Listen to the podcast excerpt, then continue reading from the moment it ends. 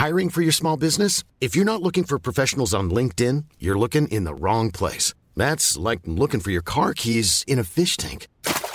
LinkedIn helps you hire professionals you can't find anywhere else, even those who aren't actively searching for a new job but might be open to the perfect role. In a given month, over 70% of LinkedIn users don't even visit other leading job sites. So start looking in the right place. With LinkedIn, you can hire professionals like a professional. Post your free job on linkedin.com/people slash people today. Bonjour, je suis Gaël Châtelain-Berry, bienvenue sur mon podcast Happy Work, édition spéciale. Dans cet épisode, je reçois Boris Alanik, qui est directeur général France de CoachHub. Dans cet épisode, nous allons parler de coaching, bien entendu, de coaching en ligne, nous allons parler également d'intelligence artificielle, nous allons parler des nouveaux besoins du marché en termes de compétences. Bref, c'est un entretien dans lequel nous parlons d'énormément de choses et j'espère que vous passerez un aussi bon moment à l'écouter que j'ai eu à le faire. Bonne écoute Bonjour Boris.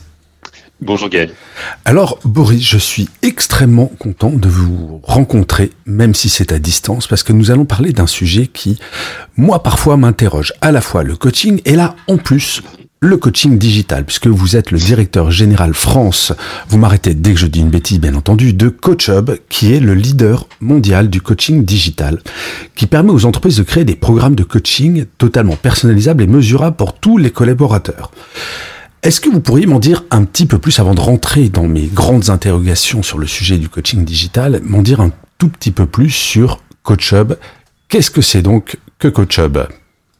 Alors déjà jusqu'ici c'est un sans faute, donc je n'ai pas de reprise à faire sur ce que vous avez dit. Euh, oui, bien sûr je peux vous partager quelques informations sur CoachHub, en dire un, petit peu plus. Euh, effectivement, CoachHub c'est une structure euh, qui euh, qui a six ans désormais, euh, euh, qui a pour mission en fait d'aider les gens à devenir de meilleures versions d'eux-mêmes sur le lieu de travail. Voilà, ça c'est assez simple. et pour ça en fait ce qu'on pense c'est que bah, un des moyens les plus efficaces c'est le coaching professionnel. Une fois qu'on a dit ça, euh, bah, comment on le comment on le démocratise finalement, comment on le rend euh, accessible euh, au plus grand nombre, quel que soit le niveau de carrière? C'est un peu ça qui a donné naissance à CoachUp. Donc l'idée c'est qu'on l'a digitalisé, voilà, avec une, une plateforme, une plateforme digitale qui, comme vous l'avez dit, aide à ben, mettre en place et déployer les programmes, mais aussi à monitorer l'impact et qui connecte euh, nos euh, clients avec euh, plus de 3000 coachs professionnels dans le monde et qui sont tous certifiés. Euh, voilà, ça c'est sur le, un peu l'origine de l'histoire. Et aujourd'hui, CoachUp, c'est un peu plus de 400 salariés dans le monde, présents dans une quinzaine de pays. Euh, voilà, puis bah, je pourrais répondre à vos autres questions un peu plus tard. Mais alors, si je ne m'abuse, il n'y a pas que des vrais gens. Vous avez aussi une stratégie sur l'intelligence artificielle. Si mes informations sont bonnes. Alors, les informations euh, sont partiellement bonnes, je dirais. D'accord, dites-moi. euh, non, euh, un, point extrêmement important, euh, la conviction de CoachHub, euh, c'est que le coaching, il a beau être digital, il est humain. Mhm. Euh, c'est-à-dire qu'aujourd'hui, euh, on n'a pas vocation à aller remplacer nos coachs professionnels dans le cadre des interactions qu'on a avec les coachés par des bots ou des euh, coachs virtuels. en revanche, ce qu'on a fait dans un premier temps, c'est que l'an dernier, on a lancé un premier prototype qui s'appelait EMI, qu'on a lancé en mars de l'année dernière, qui était un premier prototype de coach conversationnel qui nous permettait finalement d'explorer ce que pourrait être le futur, mais un futur un peu plus lointain. Euh, en revanche, ce qui est la réalité, c'est qu'on va euh, sortir bientôt, donc là on est encore un peu en avance de phase, euh, une offre euh, basée sur l'IA qui sera plutôt un compagnon qui accompagnera la relation entre le coach et le coaché dans le cadre du parcours. D'accord. Je pourrais bien sûr donner un peu plus de détails après si ça vous intéresse, mais voilà, on n'a clairement pas vocation à remplacer nos coachs humains par de l'intelligence artificielle. Ce qui est plutôt rassurant pour les coachs. Euh, ce qui est rassurant pour les coachs, euh, ce qui est rassurant pour les coachés euh, aussi, parce que je pense qu'on a tous besoin d'avoir ces interactions. Et, et, une des réalités auxquelles on, on fait face aujourd'hui, hein, c'est que l'intelligence artificielle, par nature, elle ne ressent pas d'émotion. C'est avant tout une gigantesque librairie de savoir et qu'on a entraîné à restituer du texte. et ce qui se passe, c'est que dans les parcours de coaching, il y a de l'émotion. Et ce qui est hyper important, c'est justement que le coach, pour pouvoir réagir, poser des questions, confronter, c'est important qu'il perçoive les émotions aussi dans le cadre de la relation. Et donc, c'est une des raisons pour lesquelles le coaching, euh, il sera sûrement euh, euh, augmenté par l'IA, mais il ne sera pas remplacé par l'IA. Et la durée moyenne d'un coaching chez, chez CoachUp, c'est combien de temps? J'imagine que vous allez me dire, ça dépend. Mais est-ce qu'il y a une moyenne? Est-ce qu'il y a un coaching type? Alors, ça dépend. réponse. Comment je la euh, Effectivement, ça dépend. Euh, non, on, va dire qu'il y a deux grands types de durée de parcours, d'accord, euh, mais qui, qui, viennent répondre à différents euh, projets de transformation. Euh, le parcours classique, c'est un parcours de environ six mois.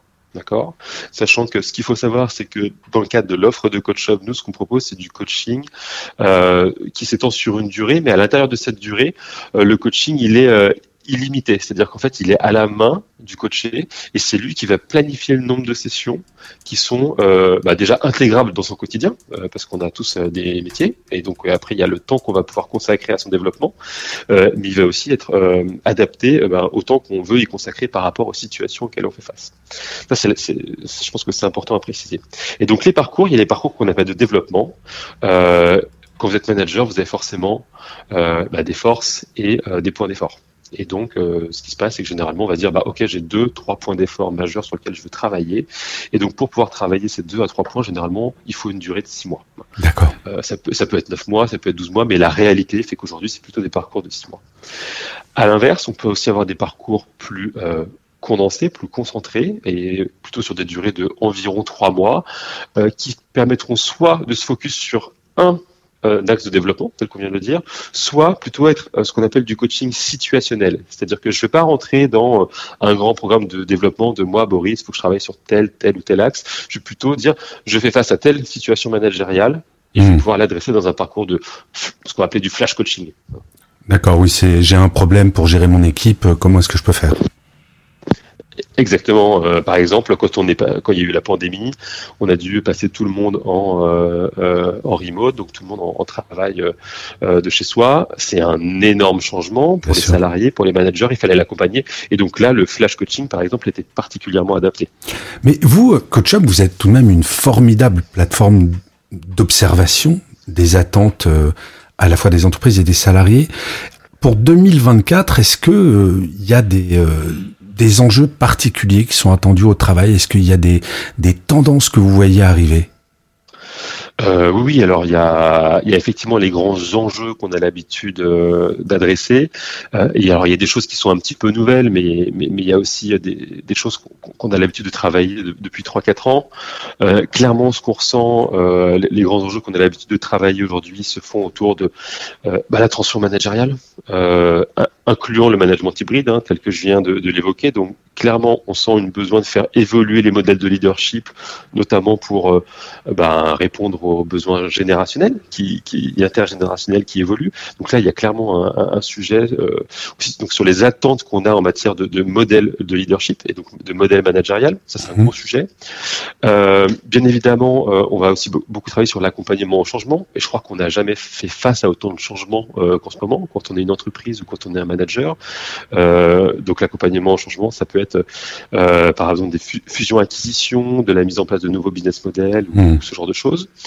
Euh, le sujet de la diversité et de l'inclusion est plus prégnant que jamais. Euh, donc, historiquement, en tout cas depuis de nombreuses années, sur la place des femmes dans les organisations euh, et, aussi et surtout euh, dans les euh, cercles managériaux, dans les cercles de leadership, et de plus en plus euh, bah, le sujet de, des seniors, donc de l'emploi des seniors et de leur intégration dans l'organisation, euh, le sujet du handicap, le sujet de, des personnes issues de milieux défavorisés. Voilà, donc le sujet du, euh, de la diversité et de l'inclusion aussi est au cœur de, de, de ce qu'on propose et quelque chose qui est plus émergent, je dirais, depuis 18 mois, on en entend beaucoup parler, c'est la santé mentale.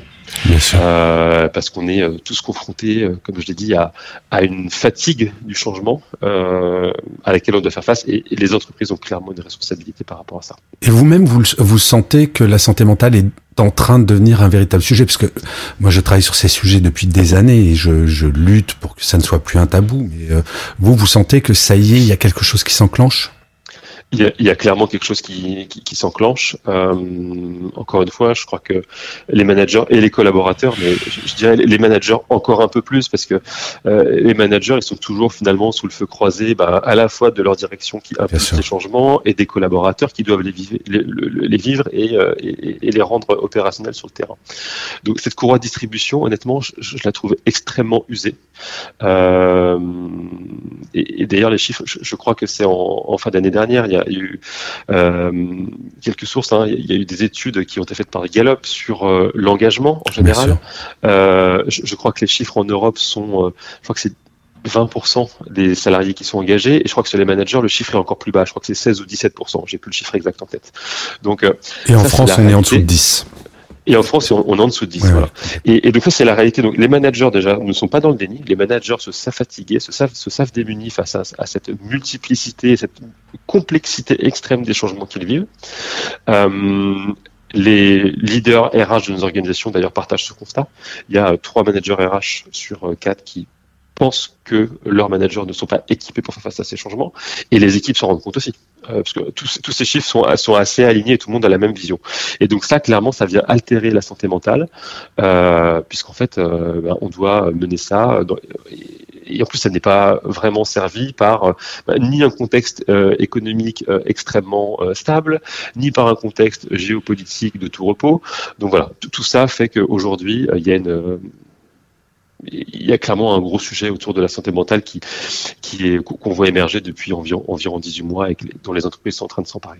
Et avec tous ces changements, tous ces bouleversements, ce stress, cette charge mentale, c'est, enfin, tous ces sujets qui finalement, on, a l'impression de les découvrir depuis 2020, mais ils existaient avant, mais il y a une accélération mm-hmm. énorme. Est-ce que vous constatez qu'il y a des, des nouvelles compétences à acquérir impérativement en 2024 euh, oui, oui, bien sûr. Euh, alors, les, nouvelles compétences. Euh, alors, en fait, je, moi, j'aime bien parler d'une compétence que j'appelle la tolérance à l'ambiguïté. Expliquez-moi ça. Euh, et, non, mais en fait, la tolérance à l'ambiguïté, ça fait appel euh, à la fois à, la résilience, à la flexibilité, à l'agilité. Et ça, euh, c'est clairement des, compétences aujourd'hui qui sont dans le top 5 de ce qui est attendu par les organisations et c'est pas près de se derrière.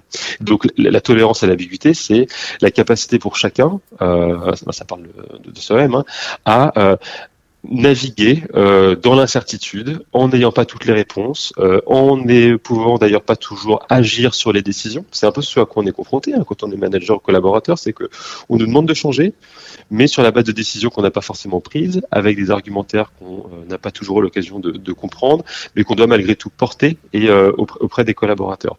Et donc ça demande bah, finalement beaucoup de ouais, beaucoup de cette agilité, de cette flexibilité et d'accepter de naviguer un peu avec un peu à l'aveugle. Mais alors, euh, excusez-moi, je vais, je vais reprendre ma casquette comme si j'étais encore salarié, ce qui n'est plus le cas depuis dix ans, mais j'ai été euh, pendant de très longues années. C'est super anxiogène ce que vous dites. Et moi, je, je serais en, et je me fais l'avocat du diable bien volontairement, mmh. Boris.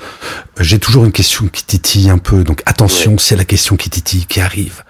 Euh, non, mais dire ça de, de, en compétence, la capacité à naviguer à l'aveugle, ça fait un petit peu. Il n'y a pas de pilote dans l'avion. Est-ce que c'est euh, est-ce que c'est le flou parce qu'on sait plus où on va ou le flou parce que finalement le monde change tellement vite et on l'a appris avec la pandémie, mars 2020, qui aurait pu prévoir que le monde économique allait s'arrêter? Et en fait, les entreprises qui s'en sont sorties sont celles qui ont pu s'adapter le plus rapidement possible. Est-ce que c'est c'est ça plutôt que que vous essayez de, mettre en avant que demain, on ne sait pas ce qu'il va y avoir, on ne sait pas euh, la guerre en Ukraine, on l'a pas vu venir. Enfin, il y a plein de choses qu'on voit pas venir et le monde va à une vitesse de fou. Ouais, alors déjà, vous avez raison, c'est hyper anxiogène. Mais ça, je pense qu'on le vit tous, et c'est pour ça qu'on parlait de santé mentale juste avant. Donc, euh, c'est hyper anxiogène. Après, ce que je me suis peut-être mal exprimé, ce que je, voulais pas dire qu'on doit apprendre tous à piloter à l'aveugle. Euh, en revanche, euh, on doit apprendre à piloter dans un environnement où on doit tous accepter que demain, il peut se passer quelque chose sur lequel on n'a pas la main. Et donc ça, ça invite bah déjà d'une à travailler ce sur quoi on a le, contrôle. Vous savez, c'est euh, quand on passe plus de temps à se plaindre, par exemple, de, choses sur lesquelles on n'a pas la main, plutôt que euh, d'agir euh, là où on a du pouvoir. voilà. Savoir où on doit mettre son énergie et savoir où on doit aussi où sont où nos équipes peuvent avoir du mal à naviguer. Parce qu'il y a son propre cas, mais il y a aussi le cas des équipes qu'on a l'occasion d'accompagner. Donc déjà, toute la partie de, de compréhension, de d'auto-réflexion, d'auto-évaluation sur où on en est soi-même et où euh, l'ensemble des individus qui composent l'équipe peuvent en être, aide beaucoup à naviguer. Parce qu'en fait, il y a aussi ces sujets de communication derrière. En fait, plus je comprends l'environnement avec lequel j'évolue, plus je comprends les peurs, les craintes euh, qu'il peut y avoir, plus je vais être en capacité d'une à les écouter, à les faire émerger et verbaliser, ce qui est un deuxième point extrêmement important. Et ensuite, je vais pouvoir euh, bah, communiquer avec impact. Euh, et donc ça, ça fait partie des compétences qui sont euh, majoritairement travaillées. Et ce que j'entends entre les lignes, quand même, Boris, c'est euh, il y a le mot empathie qui n'est pas dit, mais c'est il y a, y a, quand même ça d'être capable de comprendre les les craintes, les peurs, les anticiper et accompagner. C'est un peu comme un pilote d'avion. S'il y a une turbulence, j'ai pas envie qu'il hurle dans le micro qu'on va tous mourir, mais au contraire qu'il me rassure. Exactement, euh, qui, qui, nous rassure tout en étant capable d'afficher de, la transparence et de l'honnêteté et de la vulnérabilité par rapport à des moments. Mmh. Donc en fait, on a envie d'être rassuré, mais on n'a pas en plus non plus d'avoir quelqu'un qui nous mente sous prétexte qu'il veut nous rassurer. Donc euh, et ça c'est toujours un équilibre hyper difficile à trouver pour euh, tout leader, je pense, d'être capable de faire preuve d'authenticité tout en tout en sachant jusqu'où ne pas aller. Voilà, c'est toujours extrêmement complexe et ça demande euh, encore une fois cette, cette agilité que, j'évoquais tout à l'heure. Euh, et, peut-être je peux l'illustrer avec euh, euh, une ou deux euh, data qu'on a dans la plateforme, puisque dans la plateforme en fait qu'on utilise chez CoachHub, puisque voilà, on a aussi cette bibliothèque de savoir. Mmh. Euh, bah, les, les, deux compétences qui sont les, les plus euh, travaillées euh, dans le cadre de, du programme de coaching sont euh, la communication. Et donc, quand on entend la communication, on entend la communication avec impact, notamment, mmh. et la communication d'une vision qui aide justement à fédérer les équipes, notamment quand on fait face à des moments difficiles. Et aussi la, ce qu'on appelle la growth mentality, donc c'est-à-dire en fait concrètement comment je me mets dans une logique de où je, où je vais apprendre, euh, je vais vouloir progresser, me développer en tant qu'être humain pour pouvoir aussi à mes, équipes de grandir. Donc ça, je pense que ça, c'est deux compétences qui correspondent très bien à ce dont les organisations ont besoin aujourd'hui pour, euh, pour évoluer dans un monde qui est euh, par nature VUCA. Mais j'imagine que tous ces changements et donc ces nouvelles compétences, ça impacte votre cœur de métier qui est le coaching. Comment est-ce que vous faites pour évoluer. Vous avez un laboratoire, je crois, pour créer des programmes de coaching, mais c'est quelque chose qui est très important dans vos stratégies de justement, vous aussi, d'avoir une offre, euh, j'allais dire, qui accompagne les changements, mais j'imagine que vous les essayez, en tout cas, les anticiper. Oui, oui, bien sûr. Alors, il y a deux choses. Il y a, comme vous l'avez mentionné, on a ce qu'on appelle un Innovation Lab. Euh, donc, c'est euh, bah, une unité de recherche, hein, tout simplement, euh, qui doit innover dans le domaine du coaching. Ça veut dire que tout ce qu'on fait, on essaye de le baquer avec la science et, et, faire en sorte qu'on ait des preuves scientifiques de l'impact de, mmh. ce qu'on fait et de ce qu'on recherche. Oui, c'est pas au euh, quoi.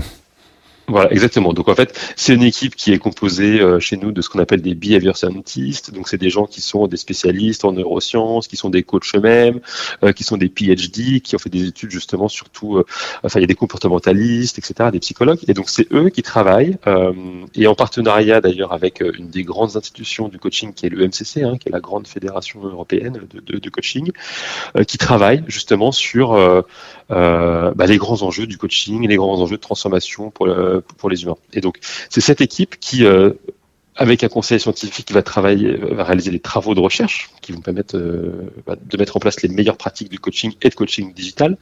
Et c'est aussi ces équipes qui travaillent à nos côtés euh, quand on va parler euh, aux clients pour euh, euh, faire du programme design, c'est-à-dire en fait designer des programmes de coaching qui viennent répondre spécifiquement à un enjeu et une population qu'on doit adresser. Donc ça, c'est un premier, euh, un premier élément de réponse. Euh, et, et l'autre élément de réponse sur le laboratoire, euh, je pense qu'il est aussi dans, dans la manière d'évaluer les impacts. On sait que dans euh, le learning and development, d'une manière générale, euh, là où le bas blesse, c'est comment je mesure l'impact. Euh, et historiquement, qu'on se trouve dans la formation, le coaching, le mentoring ou autre, la difficulté, c'est de savoir bah, quel est l'impact de mon action. Si je suis RH, quel est l'impact de mon action. Et donc là, nous, ce qu'on avait historiquement, c'était un outil de d'auto-évaluation. Donc, en fait, avant de me lancer dans un coaching, je remplis un test, une évaluation qui va me permettre d'avoir un rapport de mes forces et de mes points d'effort, comme je le mentionnais tout à l'heure.